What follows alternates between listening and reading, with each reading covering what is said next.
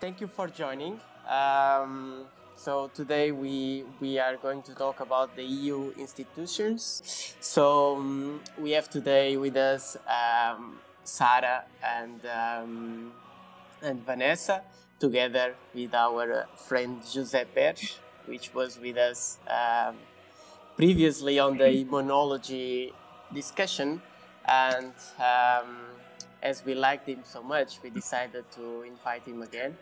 Uh, now, as you can see, he has a bit uh, of a different hairstyle. Uh, so apparently, apparently the hairdressers are not all closed. So that's that's positive.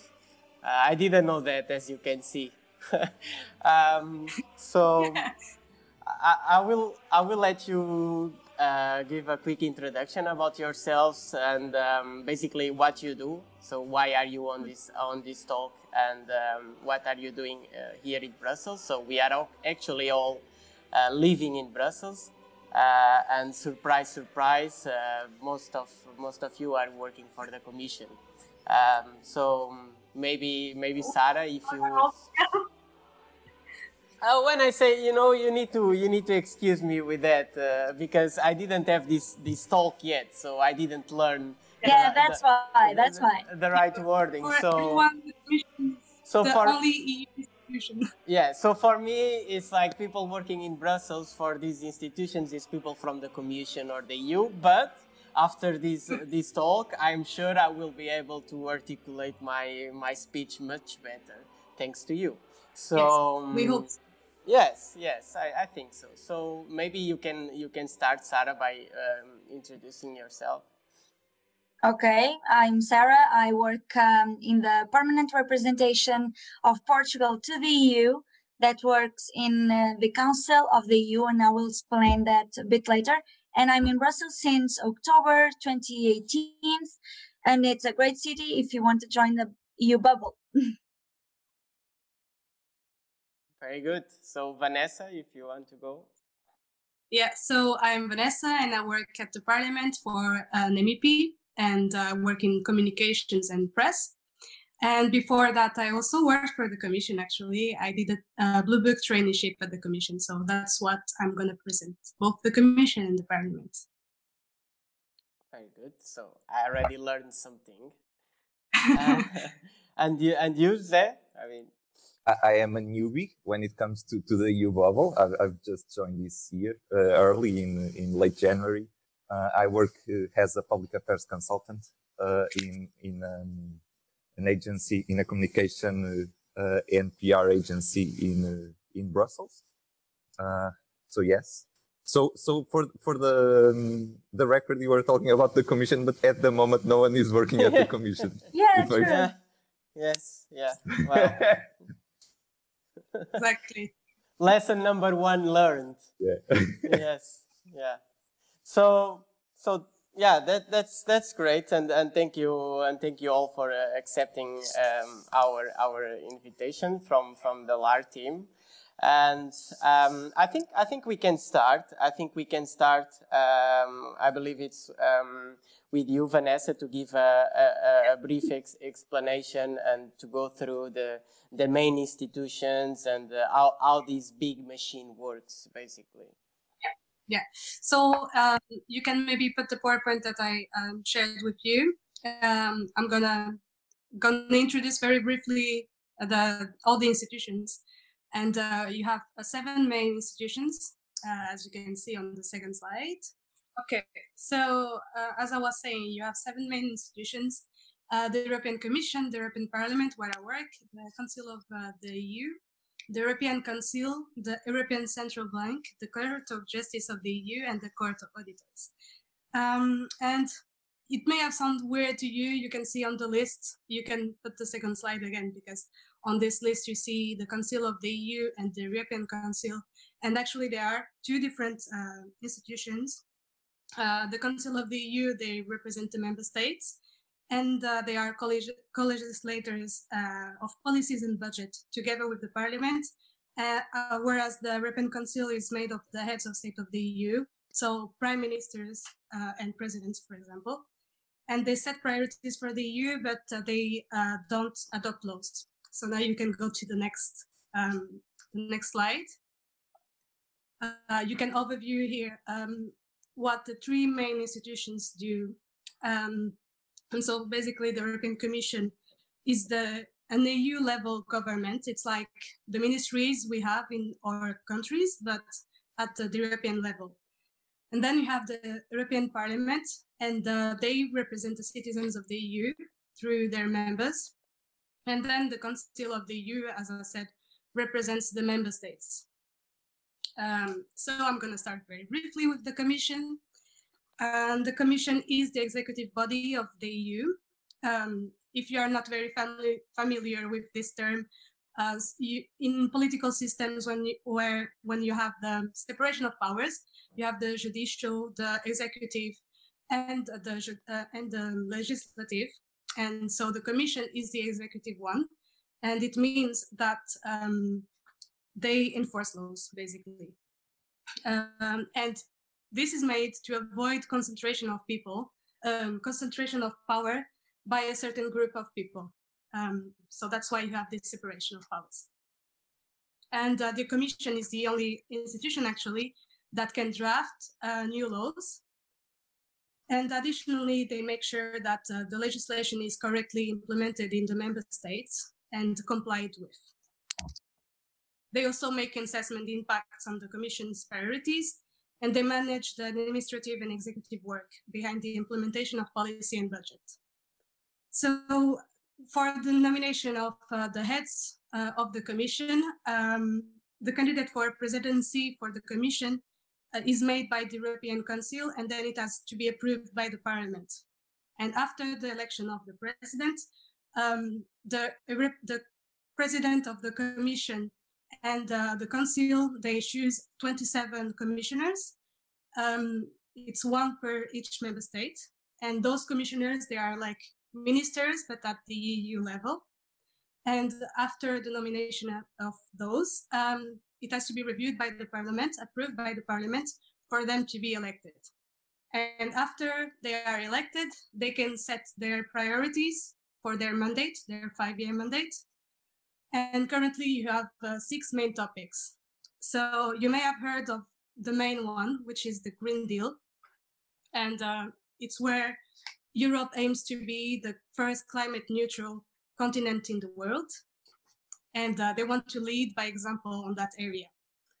Um, and so then you have uh, five other priorities one of uh, this is uh, the digital strategy, which aims to empower people with a new generation of technologies.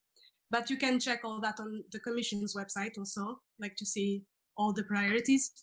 Uh, but I would say that um, due to this uh, situation we're living with the pandemic, uh, the Commission had to come up with an answer for um, for a recovery plan, and they put up the Next Generation EU, what they call the Next Generation EU, and it's like the Plan Marshall, but for EU. And I would say that this became the seventh topic of the Commission as well.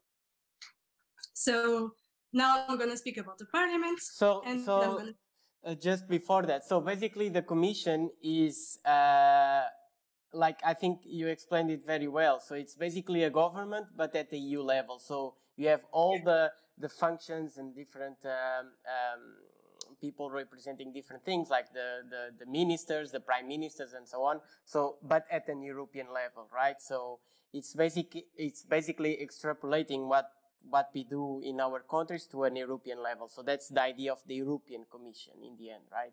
Yeah. Yeah, that's it. Very yeah. clear. Okay. Yeah.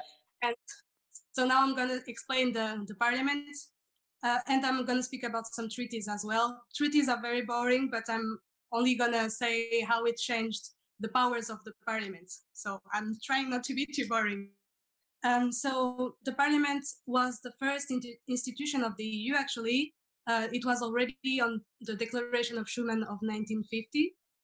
Um, and it has a leg- legislative power, but not all, over all subjects. It also has a budget- budgetary power, and it also oversees that uh, the executive body, in this case the Commission, doesn't get too much power over the other institutions. And um, and then in 57, uh, the treaties of Rome uh, created the economic European Economic Community, and it was a big start point for trade, social policies, and the development of uh, closer relations between member states. Uh, and also, it uh, it was uh, where the first common agriculture policy came up. And this is a very big topic even nowadays, because one third of the budget of the EU goes into that uh, common agriculture policy currently. Whoa, one third. Um, one third, yeah. exactly. It's a lot. Yeah. A lot. Um, and uh, so, as I said, the um, parliament was shaped with the Declaration of Schuman, but it gained uh, it gained more uh, competencies with time. And um, for example, with the Treaty of Brussels in '75, um, the parliament was allowed to scrutinize the EU's accounts and assess if the commission uh, was spending um, its budget correctly. And uh, with the Treaty of the Single European Act in 86, um, no other country can join the EU without the parliament's approval. But I would say that the Lisbon Treaty is the most important for uh, the parliament's power. Uh, this uh, treaty of uh, 2009 increased its power by giving national parliaments more responsibility in shaping the course of European policy and in allowing the citizens the power of initiative through what they call the citizens initiative. Um, also, it gave the parliament the same lawmaking powers as the council.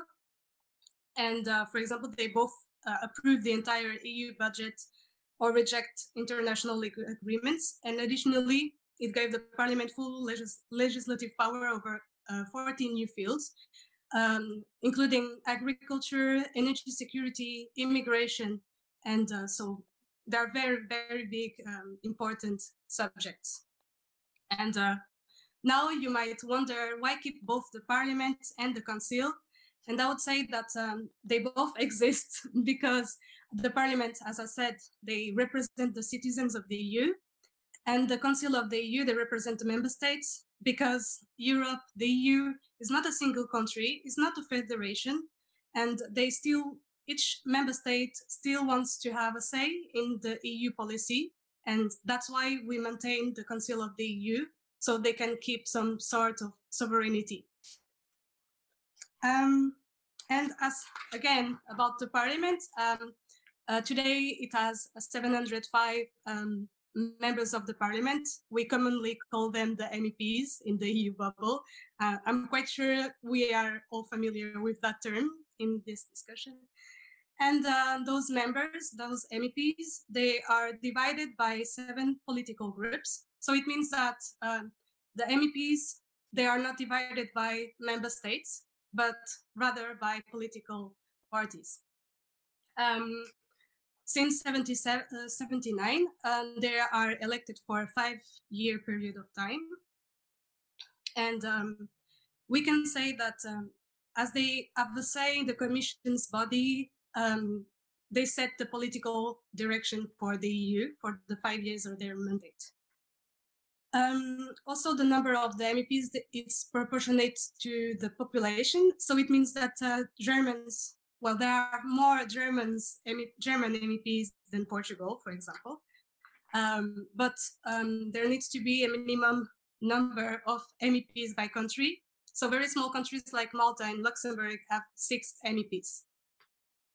Um, and the plenary session of the European Parliament is the culmination of the work that is being done in the committees and in the political groups. And it's where the MEPs debate and adopt the texts.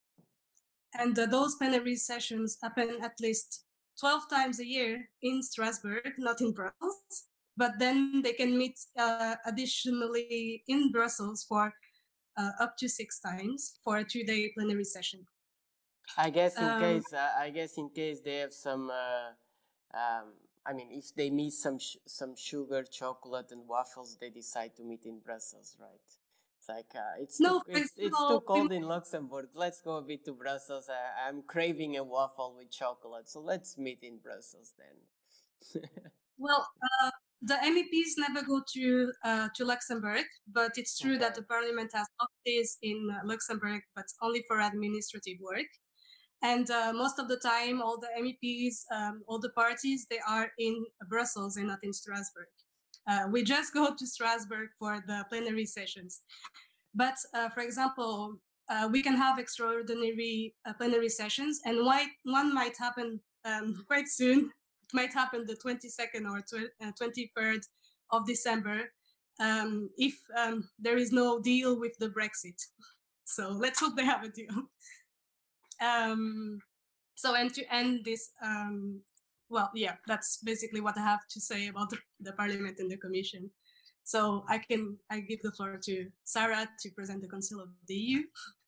Yeah, sure. Uh, I will just say that um, I follow also the Parliament's work and for now, they are gathering and they have the plenary sessions in uh, Brussels because of COVID 19 uh, restrictive measures. So this is quite a bit um, complicated, actual politically, because as you imagine, uh, France wants them to be in Strasbourg.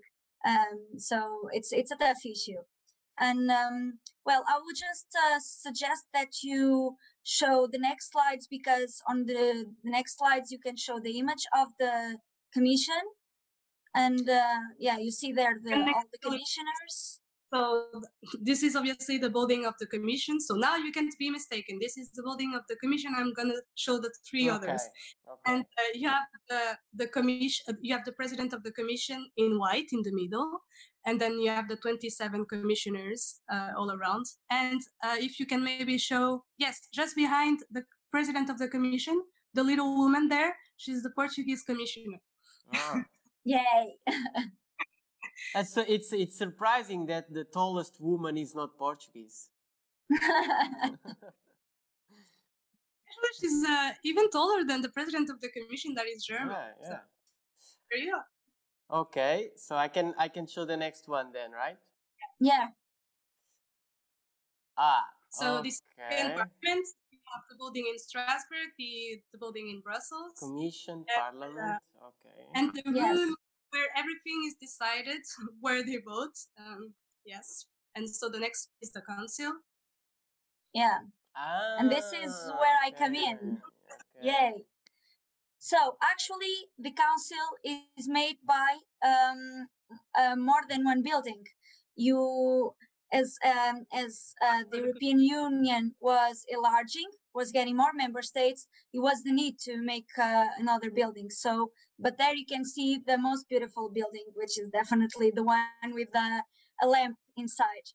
And um, so this is where I come in because um, the European Council and the Council of the EU are two different institutions, and please do not mistake them. As Vanessa said uh, greatly, the EU Council is constituted by the heads of state or governments, and um, also the European Council President and the President of the European Commission.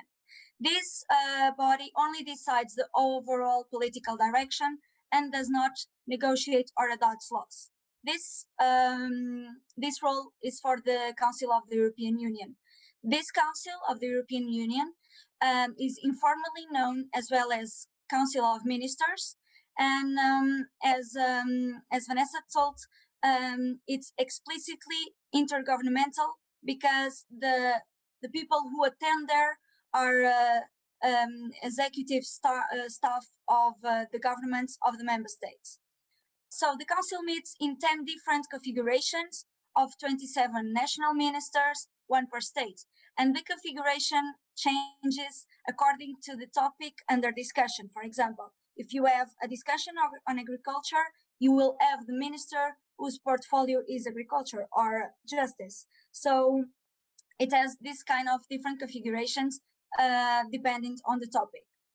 And uh, together with the parliament, the council is one of the legislative bodies. It negotiates and adopts laws um, that will be followed by the member states. It coordinates member states' policies, which are, for example, education, culture, employment policy, it also develops common and foreign and security policy, which is rather important, concludes international agreements, and adopts the, um, the EU budget. So the council has a particular decision making process because, uh, as you can imagine, you have staff coming from all over each member state and they uh, get together to push for their interest, for the interest of their country. And therefore, when a proposal is submitted by the Commission, that uh, a proposal for a law is submitted, uh, is, this has to be examined by the Council and by the Parliament at the same time. And in the council, you have three degrees. You have a working party degree, then the permanent representatives committee, and then the council configuration. So uh, as soon as the, the legislative proposal enters, it goes to the working parties. There are more than 150 working parties, and they depend, of course, on the topic. So, as the example I said before, if a legislation is on agriculture or fisheries or justice or uh, migration, it goes to the correspondent working party. Um, once the, the working party agrees on a position, it goes to the permanent representatives committee, which is called as COREPER. COREPER 1 uh, issues um, follows agriculture, fisheries, and more uh, internal um, uh, issues, more uh, national elements rather than the Coreper 2, which follows justice and economics. After the Coreper level, which is um, is made by the ambassadors, it goes to the council configurations, of course, to the ministers, and then they will decide on the position of the council. After the position of the council is being made, uh, it's um, it is um, it is said to the parliament what is our position and then we have to negotiate negotiate on a common ground so that legislation be adopted. And um, the council has also one particularity because the presidency is a rotative one. Um, you have each member state will preside at one member for one moment for only six months period. So now you have Germany, and uh, in the first of January 2021, it will be the presidency of Portugal. So it's great, a great uh, opportunity to push for our agenda. But we cannot um, do that uh, only thinking about ourselves, but we have to think about all the member states. We have to plan and share their meetings. We have to be an honest broker on the negotiations, and we also will represent the council in the relations with other institutions. So it's a pretty interesting role. And um, therefore, as I was telling you, in the council you have member state staff uh, because we are uh, representing the interest of our own country. And this is done by the permanent representation to the EU, which is not very common on the on the um, when you talk about Brussels, because each uh, member state has a permanent representation, and um, it's the biggest post and biggest mission on um, of of each country. And uh, for example, uh, from the, the, permanent representation of Portugal to the EU, I negotiate and lobby on behalf of Portuguese interests. And this implies that we are daily in co contact with representatives of other EU member states, with the European Commission, and also we have to follow the European Parliament's work. That's it. If you have any questions, I'm glad. Yeah, uh, well, I the first the first thing that uh, that comes into my mind is I'll, having so many institutions and so many people working in in uh, let's say in the commission, the parliament, and the council. Um, how do you feel that the decision making um, is done and how, I mean, it's more a bit your perspective and personal opinion on uh, how could this be optimized? Because you know, I would say uh, I don't think it's just it's just me. It's I think it's a bit of a gen, generalized thought um, from the people that really don't know a lot about this. And it's like you have so many institutions, so many people. Things are so slow; they take so much time, and you know how, how can we how can we basically make it um, uh, more efficient? You know. Well, I think, uh, for example, to make it more efficient would be for the EU to be a federation. That's why it's so slow actually to take a decision because it's not a single country. It's uh, 27 different countries taking a decision. That's why that's why it takes so much time. Um, but I can give you the example of the multi-annual framework. Uh, so it's the budget for the EU for the seven years to come, and uh, the recovery plan. It was now approved. It was actually approved this Friday um, at, with the by the EU leaders. Uh, but it was approved um, by the parliament. Well, it has been in, um, on the table for a very long time, especially the recovery plan. Uh, it was on the table since March, and it was only approved now. Um, I don't know Yeah. if Sarah. No, definitely. Uh, uh, I, I, I would love to have suggestions, but um, it's it's very difficult because you have uh, different countries for different cultures and backgrounds. You also have this kind of uh, uh, the issues and topics they handle are really different from uh, for many perspectives. So it's really really difficult. And you can imagine, for example, for the council, we have um, topics that are discussed for more than three years Yeah. because the working parties do scrutinize every line by line the proposal from the commission and they of course want to make sure their country's interest is is being taken on and Yes. also example the the the meps is the same Yeah, I was going to mention again the, the recovery plan and this multi-annual uh, financial framework, the MFF. Um, basically, the the parliament approved it, but they made the conditionality uh, based on the fact that uh, the member states could only get those funds uh, if they would respect the rule of law, for example. And it was a pretty big deal since uh, in Poland and in Hungary they are a bit drifting, so they didn't want to agree on this they finally did. Um, so that's why it, it took so uh, so much Yeah, time. yeah. Because we want every country to respect e, uh, EU values. Um, it's not because you are already a member that now you don't Yeah. need to comply with the EU values. It's Yeah, part, and you it's know, it- also- it's part of your duty as well. You know, it's not uh, something. yes that, but it's also uh, um, a game of give and take because you will always have to negotiate uh, on uh, what is more urgent and of course on this recovery plan you understand that you, we need money to keep it everything going so it's a, li- a little bit tricky Yeah, yeah.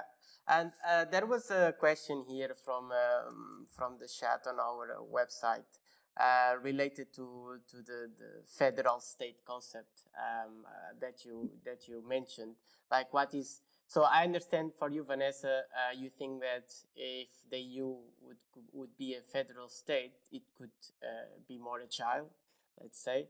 Um, is there any other thoughts about about this um, topic? Let's say I, I just want also to highlight that highlight that uh, we have roughly five minutes left, so it went really fast. I know. And you chose Uh, one of the biggest topics too. So Yeah. let's move into a federation in five minutes. wow Well, you know, it's It was a big swing.